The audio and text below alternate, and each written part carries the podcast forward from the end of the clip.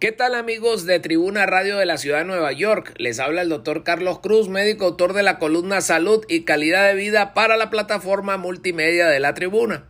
La Agencia Reguladora de Medicamentos del Reino Unido, conocida por sus siglas MHRA, aprobó el jueves pasado el primer medicamento oral diseñado para tratar la COVID-19 sintomática.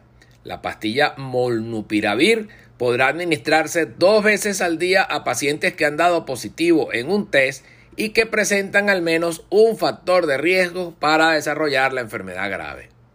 Esta pastilla, que fue desarrollada originalmente para tratar la gripe, redujo el riesgo de hospitalizaciones y muertes a la mitad durante los ensayos clínicos. El ministro de Salud británico dijo que el tratamiento es revolucionario para los más vulnerables e inmunodeprimidos. El molnupiravir fue diseñado por las farmacéuticas estadounidenses Merck Sharp Dohme y Rightback Biotherapeutics y la píldora ataca la enzima que utiliza el virus para replicarse e introduce así errores en su código genético.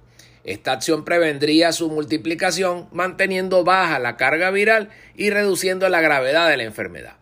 El laboratorio Merck dijo que este mecanismo debería hacer que el tratamiento sea igual de efectivo ante las nuevas variantes del virus que puedan surgir. La MHRA anunció que la tableta fue autorizada para usarse en personas con sintomatología leve a moderada y con al menos un factor de riesgo asociado a mayor gravedad del síndrome como la obesidad, la edad avanzada, la diabetes y el padecimiento coronario. La directora ejecutiva del organismo lo describió como otra terapia a añadir a nuestra armadura contra la COVID-19.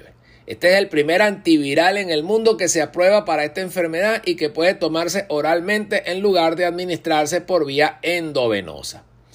Este producto podría así tomarse en casa o fuera del hospital antes que la enfermedad evolucione a un estado más grave. Durante los ensayos clínicos se administró molnupiravir a 775 pacientes que se habían contagiado recientemente de COVID-19 y se observó que el 7.3 de los que tomaron la pastilla fueron hospitalizados frente al 14,1 de aquellos a los que se les dio placebo.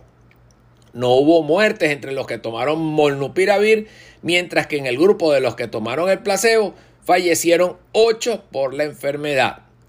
Estos datos son interesantes y una vez que el producto ya esté en el mercado vamos a estar observando su desarrollo y esperamos que sea tan exitoso como los ensayos clínicos para así poder seguir combatiendo y triunfar sobre esta pandemia que ha azotado al mundo en los últimos tiempos.